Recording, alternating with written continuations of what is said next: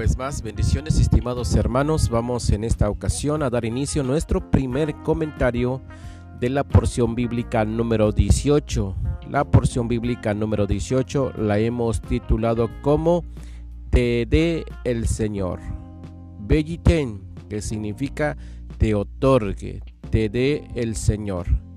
Y precisamente tiene que ver con la bendición de Dios porque cuando el Señor nos da, el Señor nos bendice. El Señor te dé, que el Señor nos dé vida, que el Señor nos dé salud, que el Señor nos dé fuerza, que el Señor nos dé prosperidad, que el Señor nos dé la provisión, que el Señor nos dé el pan de cada día. Tiene que ver con Dios, que Dios nos dé a nosotros lo que necesitamos. Y bueno, pues vamos a dar inicio con la primera lectura. La primera lectura de esta porción bíblica número 18 comprende el capítulo 27 del libro de Génesis en su versículo 28 al número 30. Y en esta ocasión vamos a leer de corrido pues estas porciones bíblicas y dice así: Dios pues te dé del rocío del cielo y de las grosuras de la tierra, y abundancia de trigo y de mosto. Sírvante pueblos y naciones se inclinen a ti, sé Señor de tus hermanos, y se inclinen ante ti los hijos de tu madre. Malditos los que te maldijeren, y benditos los que te bendijeren. Y aconteció luego que Isaac acabó de bendecir a Jacob, y apenas había salido Jacob de delante de Isaac su padre, que Saúl su hermano volvió de cazar. Palabra de Dios. Bueno, estimados hermanos, vamos a dar inicio con, primeramente, haciendo mención de las diez bendiciones que recibe Jacob de parte de su padre. La primera es, el Señor te dé del rocío del cielo. Luego viene que te dé las grosuras de la tierra, que te dé abundancia de trigo, que te dé abundancia de mosto, que te sirvan los pueblos, que naciones se inclinen ante ti, que seas Señor de tus hermanos, que se inclinen a ti los hijos de tu madre, que sean malditos los que te maldigan y que sean benditos los que te bendigan. Son las diez bendiciones que recibe Jacob e inicia con algo muy importante y muy, muy elemental. Dice, Dios pues te dé del rocío del cielo. La importancia de que todo viene de arriba hacia abajo. El rocío del cielo cae de arriba para abajo como algo muy obvio. Pero esto algo muy obvio nos enseña a nosotros que la bendición del Señor siempre viene de arriba en el sentido de que Dios es el que nos bendice, que todo lo que nosotros tenemos no es por causa del trabajo que tenemos, que no es por causa de que nosotros hacemos negocios, no es por causa de que nosotros le echamos muchas ganas y nos matamos trabajando, sino todo lo que nosotros tenemos, todo lo que Dios nos ha dado precisamente viene de arriba, como el rocío del cielo que viene de arriba. Pero también esto nos enseña en un sentido más literal, pues que la bendición de Dios es muy importante para Jacob, que el rocío del cielo nunca falte en la vida de Jacob. En relación a que nosotros entendemos de que Jacob posteriormente se le iba a cambiar el nombre a Israel y que de este nombre iba a surgir el bendito pueblo de Israel, de que se iba a dedicar pues en parte a la agricultura, que esto también es muy favorable. Para quienes vivimos en el campo sabemos lo importante que es tener todas las mañanas el rocío del cielo. Aun cuando haya temporadas de estiaje, de sequedad, mientras haya rocío del cielo, sabemos que las pequeñas plantas son humedecidas, incluso las semillas que caen sobre la tierra son humedecidas por este rocío que hace que germinen y broten y reverdezcan. Y así de esta manera las grosuras de la tierra nosotros la podemos obtener y la abundancia del trigo y la abundancia del mosto que tiene que ver mucho con la primera bendición que es el que el Señor otorgue a Jacob siempre el rocío del cielo. En relación a las grosuras de la tierra como una grande bendición de parte de, de, de, Isaac a Jacob, hace referencia precisamente a esa abundancia de, de cosechas, de sembradíos que iban ellos a tener en, en Israel. Cuando Dios haya introducido a Israel a la tierra prometida. Habla de esas grosuras de la tierra, porque esa tierra era una tierra que el Señor mismo ha determinado como una tierra en donde fluye leche y miel.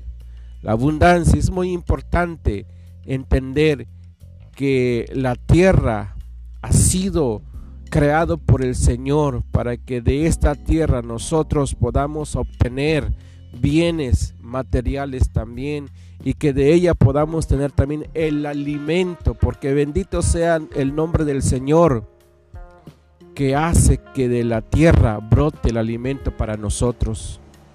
Y también habla acerca de la abundancia del trigo. Del trigo procede el pan. El pan es un alimento esencial y típico del pueblo de Israel pero también habla de la abundancia del mosto. Cuando habla del mosto hace referencia al vino. En otras palabras, la abundancia de trigo y la abundancia del mosto tiene que ver mucho con el pan que tenemos que comer, lo que tenemos que beber. Dios bendiga nuestras vidas para que al igual nosotros tengamos esa bendición de que siempre haya pan en nuestros hogares, de que siempre haya algo que tenemos que beber en nuestros hogares, para que así también nosotros podamos eh, bendecir a quienes nos rodean. Es muy importante, estimado hermano, entender que todo esto viene de parte del Dios Todopoderoso. Luego el versículo 29 dice, la cuarta bendición, sirvan de pueblos, que los pueblos iban a servir a Israel. Y luego dice, y naciones se inclinan a ti. Las naciones se iban a inclinar a Israel. Esto hace referencia a ese respeto que las naciones tienen para con el pueblo de Israel hoy en día. Para este tiempo, estimados hermanos, hay mucha gente, hay muchas naciones que respaldan al pueblo de Dios, a Israel, a, a Eretz Israel, a la tierra de Israel, al pueblo de Israel. Y hay mucha gente que se inclina, que tiene cierto respeto a este pueblo porque tienen como una verdad fundamental que ellos son el pueblo escogido de parte de Dios. Vemos nosotros en un contexto anterior de cómo Abimelech, rey de Gerar, rey de los filisteos, viene y busca a Isaac después de haberlo corrido de sus entornos por la razón de que ellos estaban haciendo mucho más poderosos que, que ellos vienen nuevamente a Él y establecen un acuerdo, establecen una unidad en donde ninguno de ellos ni sus descendientes iba a haber rivalidades, iba a haber guerras y pleitos entre ellos en donde siempre estuviera presente la paz. Esto es en razón de que también Isaac había hallado gracia delante de Dios y Dios estaba empezando a bendecir, así como bendijo a Abraham, así también bendijo a Isaac. Y en esta ocasión la bendición se pasa a Jacob. Entonces, estimados hermanos, también dice, aparte de ello, la sexta bendición es que dice, sé Señor de tus hermanos. Hace referencia a los hermanos de Jacob, precisamente, pero más tarde vamos a, explicar específicamente a qué se refiere cuando dice, sé Señor de tus hermanos y se inclinen ante ti los hijos de tu madre, que este sería otra de las bendiciones ¿sí? la, diremos la octava bendición que recibe Jacob, y se inclinen ante ti los hijos de tu madre. Haremos nosotros una referencia más adelante, de acuerdo a cómo vayamos estudiando este libro de Génesis, eh, a qué se refiere cuando dice, sé Señor de tus hermanos, y se inclinen ante ti los hijos de tu madre. Hace referencia a Rebeca, madre de Jacob, y a cuáles hijos de Rebeca se refiere. Esto lo vamos a ir, estimados hermanos, descubriendo poco a poco a medida que nosotros vayamos en esta aventura de estar estudiando la palabra del Señor. Luego dice la novena bendición, malditos los que te maldigan. Es una bendición el hecho de saber que quien tú, a quien a ti te, te maldice, Dios va a bendecir, a maldecir, perdón. Nuevamente repito para que se entienda la idea. Será una grande bendición para nosotros el hecho de saber que quien nos maldice será maldito. Entonces es muy importante que nosotros entendamos esta bendición que recibe Jacob de parte de su padre Isaac. Y luego le dice, y benditos los que te bendigan hay una gran similitud entre la bendición que Dios le da a Abraham y ahora la vemos nosotros en Jacob. Malditos los que te maldigan, benditos los que te bendigan. Con esto aprendemos, estimados hermanos, primero, que de Jacob viene el pueblo de Israel. Más adelante vamos a ver la razón, el por qué se le cambia el nombre de Jacob y se le pone Dios mismo, le cambia el nombre y le pone Israel. ¿De dónde viene el pueblo de Israel? Y es muy importante que nosotros como hijos de Dios, como creyentes en Jesús, sepamos la importancia de no maldecir o hablar mal del pueblo de Israel y la importancia de bendecir al pueblo de Israel, de orar por el pueblo de Israel, de orar por la nación de Israel. Hoy en día hay quienes dicen que no todos los que viven en la nación de Israel son israelitas y mucho menos judíos. Mucha gente que ha, ha venido a habitar a esta nación con otros fines. Pero de alguna manera cuando nosotros oramos por el pueblo de Israel, hacemos referencia a ese remanente que Dios tiene en esa nación y que es fiel al Señor, fiel a Dios, fiel a su palabra, fiel a sus mandamientos, a sus estatutos y a sus ordenanzas. La pregunta es, ¿hay maldición al maldecir a Israel? La palabra de Dios lo dice, sí hay maldición cuando hablamos mal de Israel o cuando maldecimos a Israel. Hay bendición cuando bendecimos a Israel, hay bendición. Ustedes eh, tal vez tienen conocimiento de un presidente sudamericano que hace unos años atrás maldijo al pueblo de Israel como él mismo lo declaró desde lo más profundo de su vientre. Y no tardó mucho tiempo, este presidente precisamente le dio cáncer en el estómago y falleció. La razón es de que con la bendita palabra de Dios no se puede jugar. Si Dios ha decretado maldecir a los que bendigan a la descendencia de Jacob, es porque así lo va a hacer. Y si Dios ha decretado bendecir a quienes bendigan a Israel, es porque así va a ser. Como pueblo de Dios, como creyentes en Jesús, tenemos que bendecir, orar por el pueblo de Israel. Si bien muchos están ciegos todavía, estimado hermanos, no los critiquemos. Hay muchos rabinos que no aceptan al, al, Mesías, que no aceptan a Jesús. Y en parte, mucho de ello, pues también nosotros como creyentes tenemos un cierto grado de culpabilidad.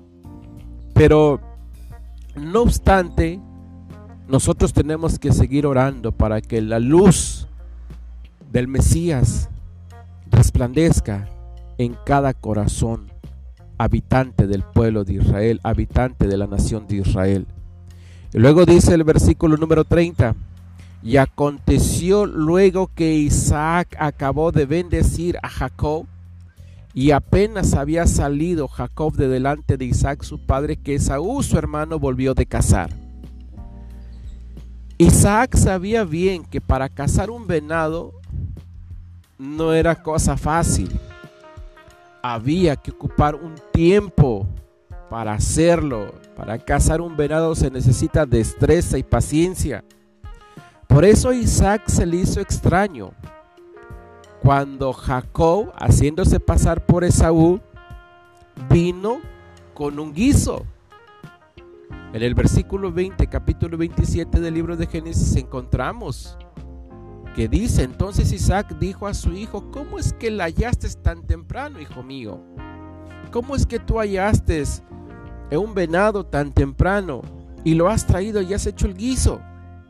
Y Jacob, haciéndose pasar por, por Esaú, le respondió, porque Jehová tu Dios hizo que la encontrara delante de mí, lo cual es una gran mentira porque lo que estaba allí en ese momento en presencia de Isaac no era Esaú, era Jacob, que en conjunto con su madre se habían puesto de acuerdo para hacer aparentar que era Esaú. Entonces, por esa razón nosotros leemos ahora en esta porción que, que dice que inmediatamente, casi al instante de que Jacob sale después de haber dado de comer a su padre y después de que, de que hubo recibido la bendición de parte de su padre Isaac, llega precisamente Esaú, su hermano. Se, se le adelantó. Jacob se le adelantó a su hermano. Él vino primero.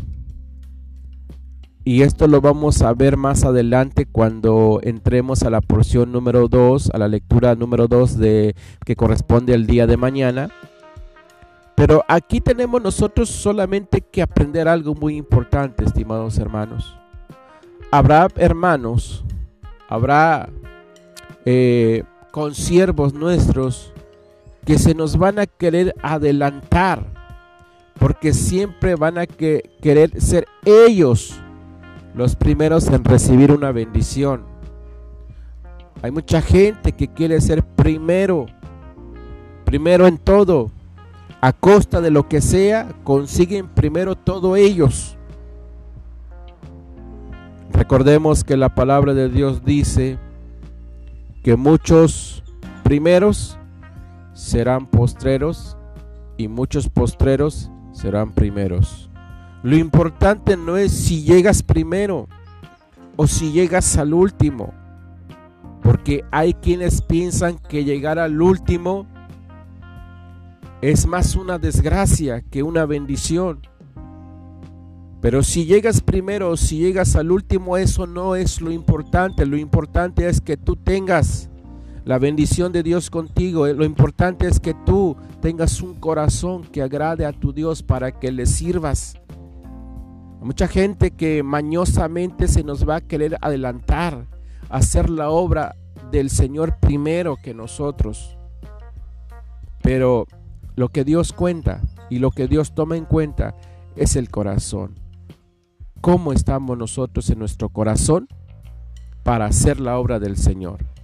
Así es que, estimado hermano, que Dios le bendiga y que Dios le guarde en esta hora.